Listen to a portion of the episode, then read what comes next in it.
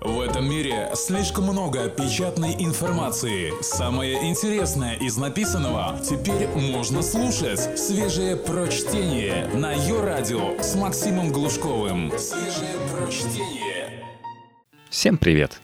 Я так понял, вы вполне благосклонно отнеслись к ироничным статьям от Ивана Шаха.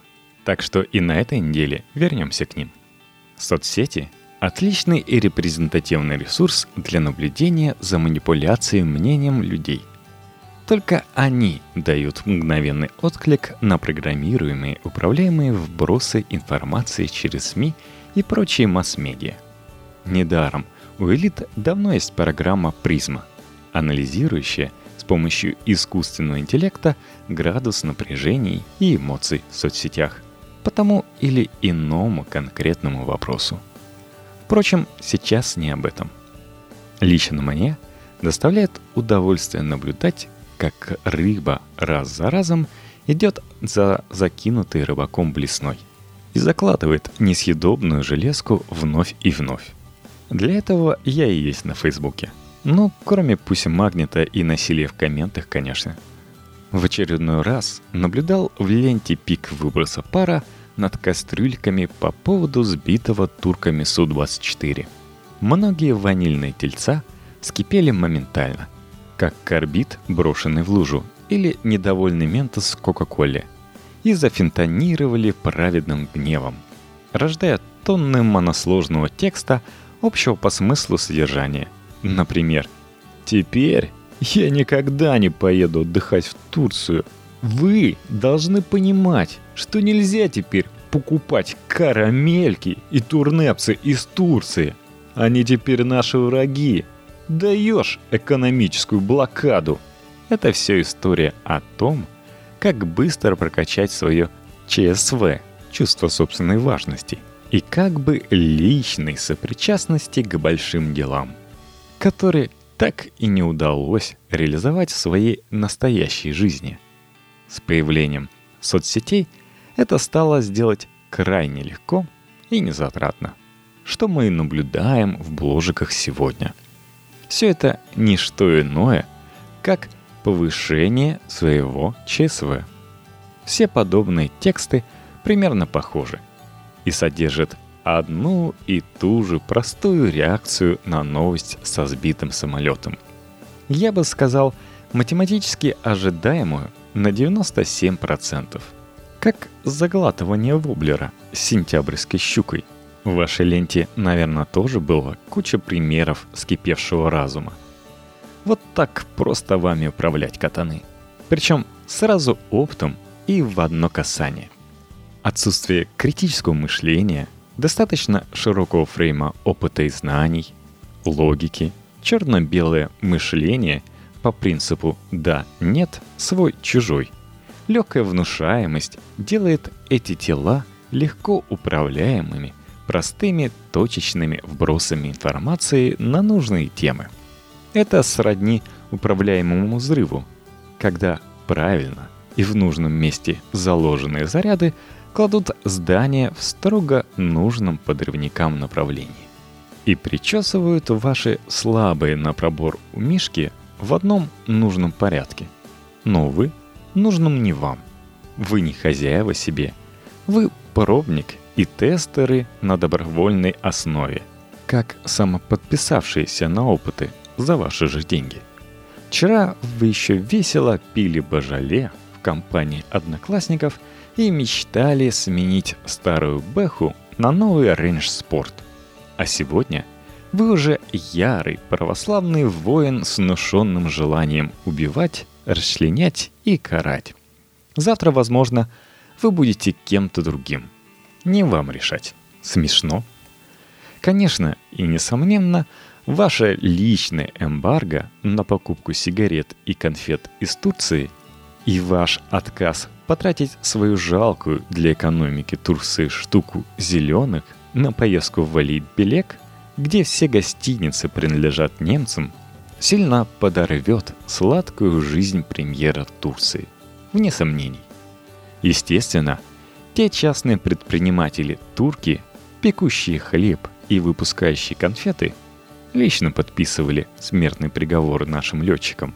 А может даже звонили в приемную министра и просили как можно скорее хренакнуть ракетой по российскому бомбардировщику, подтверждая свои требования криком «Аллаху Акбар» в конце каждого предложения. А такой же столичный Анатолий, сидящий где-то в прозрачном open space офиса на разработке логотипов для кошачьих кормов, в жизни которого из настоящей войны был только тир из пневматики в парке культуры и три ролика Ютуба с вырыванием гланд наживо заложником, отчаянно и патриотически взывает к мести путем непокупки леденцов и жевательной резинки турецких кооператоров. На мой взгляд, порожняк против порожняка. Пустота против пустоты. Возмущение вакуума.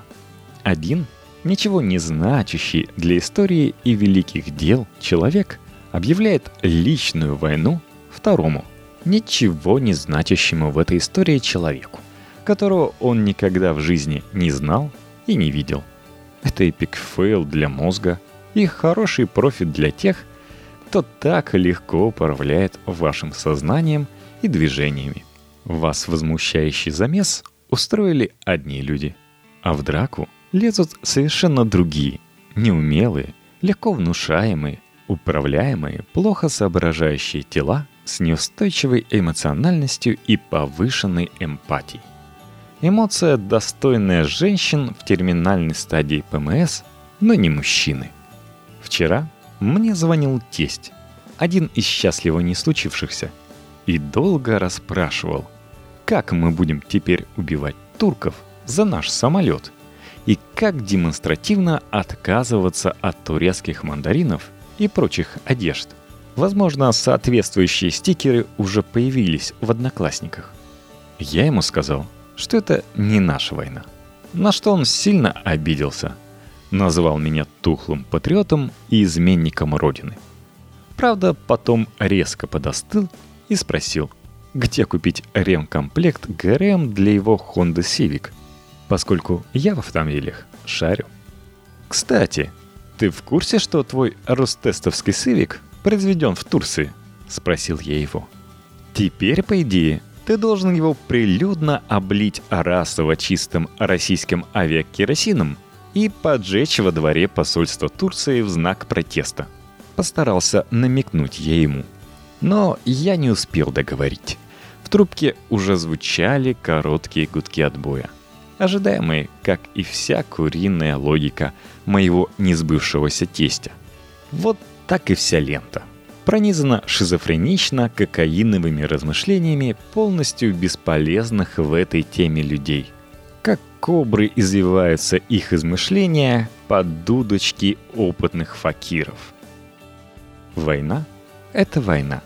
Ее нельзя объявлять, когда вздумается. Тот самый Мюнхгаузен. Вся военная пропаганда, все крики, ложь и ненависть исходят всегда от людей — которые на эту войну не пойдут. Джордж Оруэлл. Только свежее прочтение на Йо-Радио. А кому еще зажигательных статей из Фейсбука? Хм, не думал, что когда-нибудь так скажу. Но давайте, продолжаем читать Ивана Шаха. В последнее время, и особенно в метро и маршрутках, например, среди спящих таджиков и бурных студентов, напеваю про себя – давно забытые хипстерами мелодии прошлого пыльного века. А именно православную хэви-метал композицию старозаветной группы Ария, трек «С кем ты?». Вы не поверите, но альбом с этой песней Ария выпустила аж 30 лет назад, в 1986 году, еще в СССР когда я свеженареченным комсомольцем с партийной корочкой вступал в старшеклассную школьную бурлящую гормонами и похотью жизнь. И никто из корешей еще не знал про интернет, MP3, эм смартфоны, полноприводные турбо-БМВ и Facebook.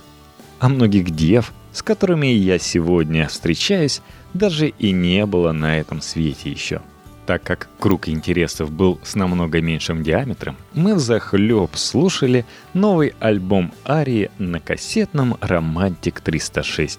Не в силах дождаться большой перемены, сидя на последних антисоциальных партах на скучно затклом уроке этика и психология семейной жизни, который, что символично, вела разведенная старушенция 34 лет с двумя детьми и спутанной прической а-ля Анджела Дэвис утром 2 января. Да вы многие даже и не знаете, кто такая Анджела Дэвис. Двое из нашей компании при этом еще и курили, открыв окна последних рядов. А я был спортсменом и считал курение дешевым понтом. Училка опасалась нам делать замечания за курево и громкую музыку, поскольку владелец кассетника недавно дал в глаз учителю физики за несвоевременный вызов к доске. Он был боксером и двоечником, но дело замяли, потому что учитель физики был слабак и мямля, а папа боксера рубил мясо на рынке. Короче, дело не в этом, молодежь. В тот момент мы жили в действительно братском СССР. И то, что я учился в классе с дагами, азерами, армянами и прочими черными, я узнал только сильно позже школы. Уже в 2000-е, например, из истеричных СМИ. А тогда это были просто кореши, без приоритета национальности. Нас еще не поделили по цветам кожи и кучерявости волос, на кучке воинственных аборигенов. Так вот, ребята, мы сильно рисковали билетами и будущим, потому что за прослушивание чуждого нашему строю тяжелого металла на уроках можно было запросто вылететь из комсомола. Это ПТУ вместо обязательного высшего. Тьма, забвение, одиночество, завод шарика подшипников, страшные телки, алкоголь и неожиданное, но неминуемое самоубийство в подвале ДК в 30 лет с бутылкой портвейна «Три топора». Но, как оказалось, рисковали мы почти зазря, потому что вскоре все изменилось. И вот мы слушали этот альбом «С кем ты?» И были в неприходящем восторге. Что не трек, то шедевр. Но кроме обязательного тогда медляка «Без тебя», его мы перемотали. И кто из нас мог знать, что аж через 30 лет, когда мир завоюет Канье Уэст и жопа Ким Кардашьян, Тимур Родригес и Стас Михайлов с Басковым, а металл уйдет в безденежные бары и квартирники по старообрядцам, кто знал, что этот альбом вдруг станет актуальным, как никогда. Что все слова, спетые арией, вдруг опять обретут остроту самурайской катаны – ножа вепрь и вдруг станут пророческими, как Баба Ванга со своими речитативами. И что буквально и остро необходимо надо было определиться, с кем ты и за кого. Вот четверостишье заглавной песни. Как вчера написано, и горяча, словно твиттер Аль-Джазиры. Разделился весь мир на они и мы. Бьют на батом сердца и бурлят умы. Чей металл тяжелей, и вернее посты. Разделился весь мир. Отвечай, с кем ты? Это написано 30 лет назад. В СССР катаны. И вот мы, четыре кореша, на уроке за поем слушали тексты на кассете МК-60, спеты на крутейшем многооктавном вокалом, и уже был Афган и грузы 200, а впереди наши чистые глазенки ждали распродажи страны оккупантам – чеки и талоны на еду, брошенные в тьму и выживание молодыми реформаторами и запойным алкоголиком народ, взорванные Мерседесы и БМВ на Тверской, танки на Кутузовском и залпы по Краснопресненской, перестрелки днем и ночью на улицах между парнями в бизнесе, насквозь криминальный экспорт спирта и сигарет от РПЦ и Национального фонда спорта, торгующие тульской водкой у метро КТН и профессора, Две чеченских и опять грузы 200. Взрывы жилых домов, взрывы в метро, бомбы на больших концертах, подорванные вокзалы и автобусы, инфляция, отмена денег и черные вторники и много чего еще. Что тогда нам лучше было и не знать заранее. И вот тут уже пару дней меня спрашивают в личке и в комментах восторженные девы на авоках в лисьих безрукавках слегка за 25 и экзальтированные сабкультурщики высшего менеджмента из open офисах дорогих башен. Старик, ты вообще за кого? Война же. Ты воевать пойдешь? Хотя бы в комментах. Ты что, неужели не военно обязанный? В Турцию поедешь, гад? Или нет? Ответь. Мы горим патриотизмом. Нам нужно знать. Наша ярость кипит возмущенным разумом. Так вот, лень писать всем по отдельности. Я вам отвечу всем сразу. Молнику, которому в рот ТТ не засовывали в очереди у офиса МММ на Нагатинской. Так скажу. Это не моя война. Я давно уже знаю и определился, с кем я и кто со мной. А эта война не моя. Я там никого не знаю.